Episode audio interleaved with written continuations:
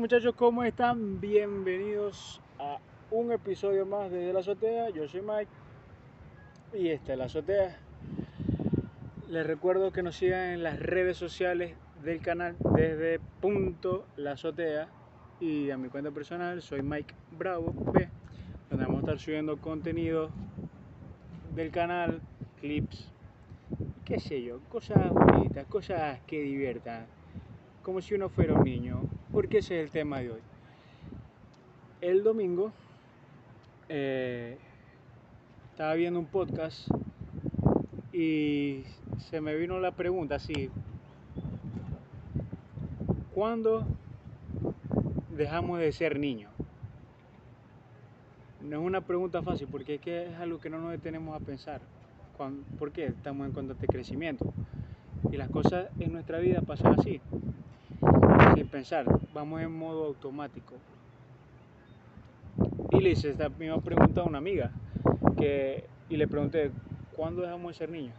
Específicamente le pregunté algo que le voy a preguntar a ustedes y espero que respondan en los comentarios, así no sepan la respuesta.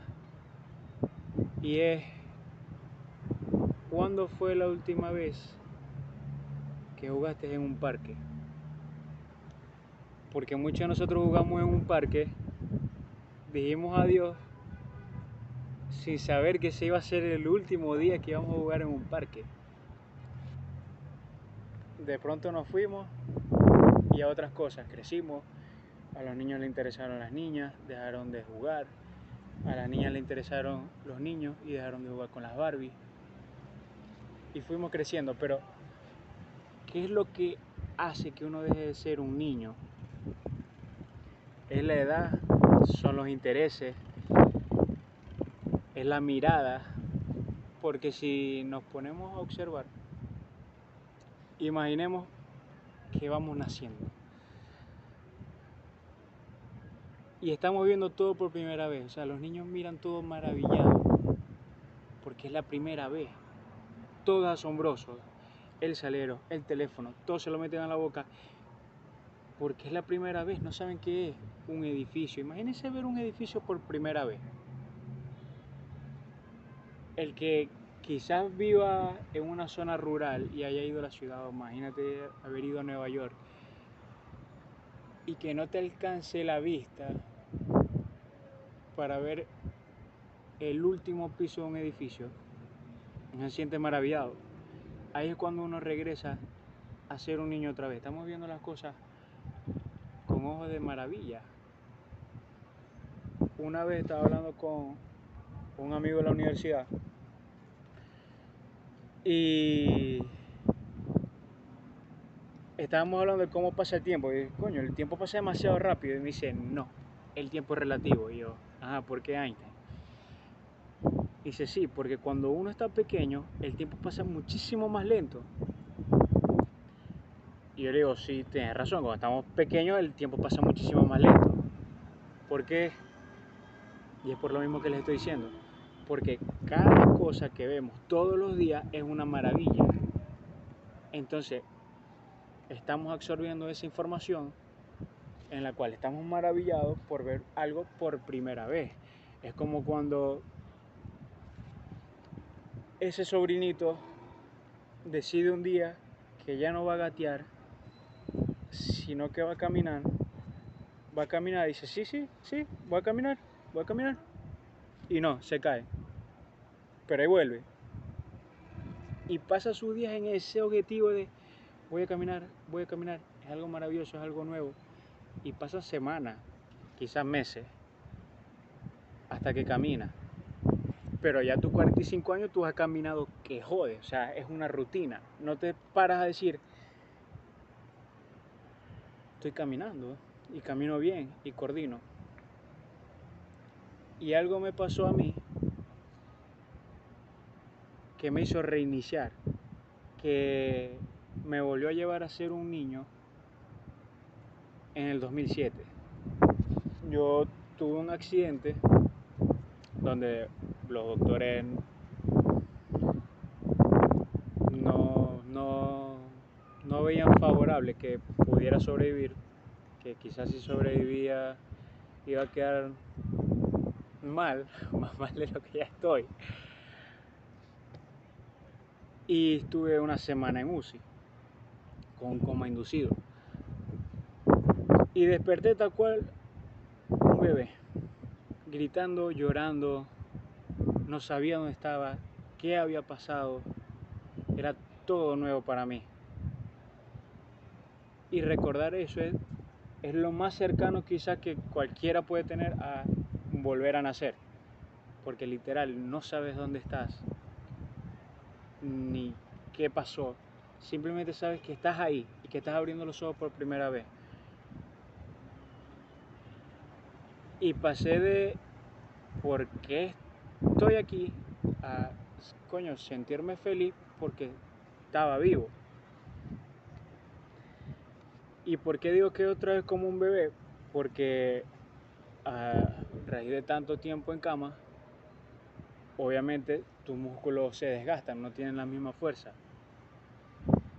Y me tocó aprender otra vez a caminar, tener la fuerza en las piernas para poderlo hacer y eran terapias todas las tardes caminando con alguien al lado, que iba al lado mío, justo como un bebé, para poder caminar hasta que la siguiente semana fue, ok, yo puedo.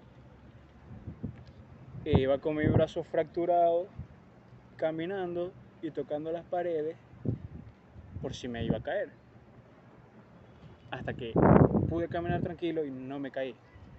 Entonces pasamos las cosas que son tan básicas de manera rápida, de manera desapercibida. Y ahí es un poco cuando se pierde esa niñez, porque perdemos esa ilusión de las cosas, de que todo lo vemos maravilloso, de que decimos, wow, ¿qué es esto que estoy experimentando? Por una rutina diaria, por todas las cosas que hacemos. Y cuando un niño está jugando no tiene que ver con nada, no tiene que ver con que si va a ganar, va a perder, o sea, están jugando, es un juego, al otro día se acabó y empiezan otro juego como si no hubiese pasado nada. Un niño no conoce el miedo, el miedo lo enseñamos. Un niño no le tiene miedo al fuego, un niño no le tiene miedo a nada. Es uno que dice, no, no, no, ya va, ya va, ey, pila, cuidado, caca, eh, eh, eh hasta que uno aprende que no. Hay otros que no aprenden y simplemente hay que darle un tente allá. O sea, hasta que no se da un coñazo, se cae. Tengo un primo, el cual visitábamos todos los fines de semana, todos los sábados, y se caía cuatro o cinco veces. Eso es imposible, porque ya el muchacho tenía como 12 años y se la vivía en el piso. Y dije, pero este muchacho tiene problemas para caminar ¿Cómo te vas a caer siete veces en una visita de, no sé, cuatro horas? No tiene sentido. En verdad hay personas que no aprenden. Pero el punto es ese, que los niños no tienen miedo y no conocen lo imposible. Si no, pregúntate tú qué era lo que quería hacer cuando estabas pequeño. Porque recuerdo vividamente que cuando iba a pasar a primer grado, la profesora nos preguntó a todos los alumnos, ¿qué van a hacer? Habían 50 enfermeras y 50 policías. Yo quería ser astronauta. Pero el punto es ese, que las cosas que tenemos hoy en día es porque hay niños que se negaron a crecer. Se negaron a decir, no, esto es imposible. Si no, no hubiese aviones. Imagínate nada más esos dos carajos, los hermanos Wright, de vamos a hacer que el hombre vuele. Ahorita esto es normal. Hay drones, están los aviones, los jets, los helicópteros. Pero hace solamente 120 años, poco más, esto era una ilusión, esto era algo imposible. A quien tú le dijeras eso, fácilmente te hubiese metido en un manicomio. Fácil. Pero lo hicieron y lo intentaron una y otra y otra y otra y otra vez.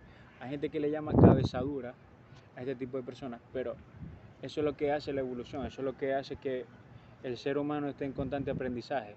el maravillarse, el decir yo quiero hacer esto, voy a hacerlo y llegamos a la luna, tenemos la tecnología. Todo ha sido porque alguien se negó a vivir como el resto, a crecer, a decir que algo no se podía, a vivir en la monotonía, porque eso es lo que pasa cuando una persona crece, se vuelve aburrido, pasa una monotonía, deja de lado esa inocencia, esa tontería de niño que yo tengo que ser muy sincero, la tengo y, y la he recuperado, más de que si la he tenido todo el tiempo, la, la fui recuperando, la verdad. Porque no hay nada mejor que maravillarse por las cosas nuevas que uno va viendo o detenerse un momento y decir, ya va, quiero apreciar esto que estoy viendo. Cosa que no, no pasa. O sea, los días están pasando por ti en vez de tú pasar por los días. Y es cuando entramos a la amargura, a la monotonía y al decir, cuando tienes 40 años, que fue lo que hice con mi vida, no soy feliz. Porque, coño, si quizás quería ser astronauta, lo podía hacer. Hay muchos abogados, hay muchos contadores que simplemente quieren ser futbolistas o cantantes, millones de cosas. Y gracias a Dios, hoy por hoy, y gracias a la tecnología, tú puedes ser abogado y cantante, contador y malabarista, lo que se te ocurra.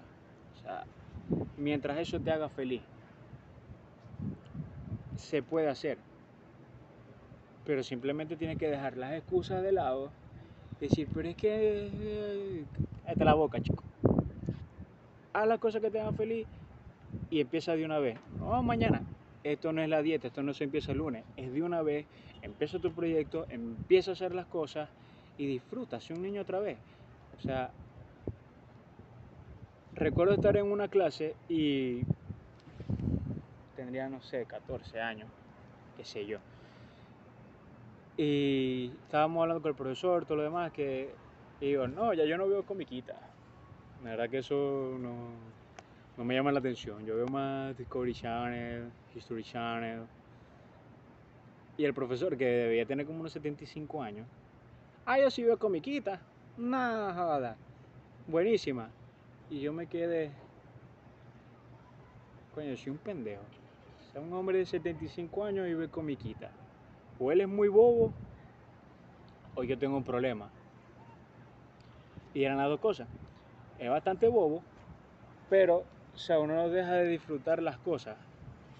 Y quizás tú creciste con, la, con algunas caricaturas, que obviamente no son las de ahora, pero está internet, está YouTube, puedes buscarlas, puedes verlas. Y la cosa es disfrutar de lo que sea sin tener prejuicio, sin, sin que sea un problema el hacer las cosas que a ti te complazcan, que te hagan feliz mientras no daña a los demás. Y si es algo positivo en lo cual tú puedes involucrar a otras personas, buenísimo. O sea, es lo mejor que uno puede hacer. Divertirse y sumar a personas para que se diviertan. La inocencia creo que es lo más esencial y lo más importante que necesitamos todos. Todo el mundo necesita de la inocencia, necesitamos de soltar eso. O sea, no podemos estar siempre en la defensiva eh, de que si yo te pido un favor, ¿qué obtengo yo a cambio de eso? O sea, son cosas que uno no ve en un parque de juegos. De ¿Qué obtengo yo a cambio? Es, vamos a hacer esto, ok, lo hacemos. Yo de verdad opino que hay que bajarle dos, muchísimo, a ese tipo de actitudes porque al final nos agotamos nosotros mismos. Y tener la inocencia, ser un niño otra vez, disfrutar de ti mismo, de, de ser bobos, de contar un chiste, es lo mejor que puede haber. Y a veces uno tiene que preguntarse si vale la pena estar amargado, porque no se puede ser feliz todo el día, pero sí se puede ser feliz todos los días. Así que nos vemos en el próximo episodio.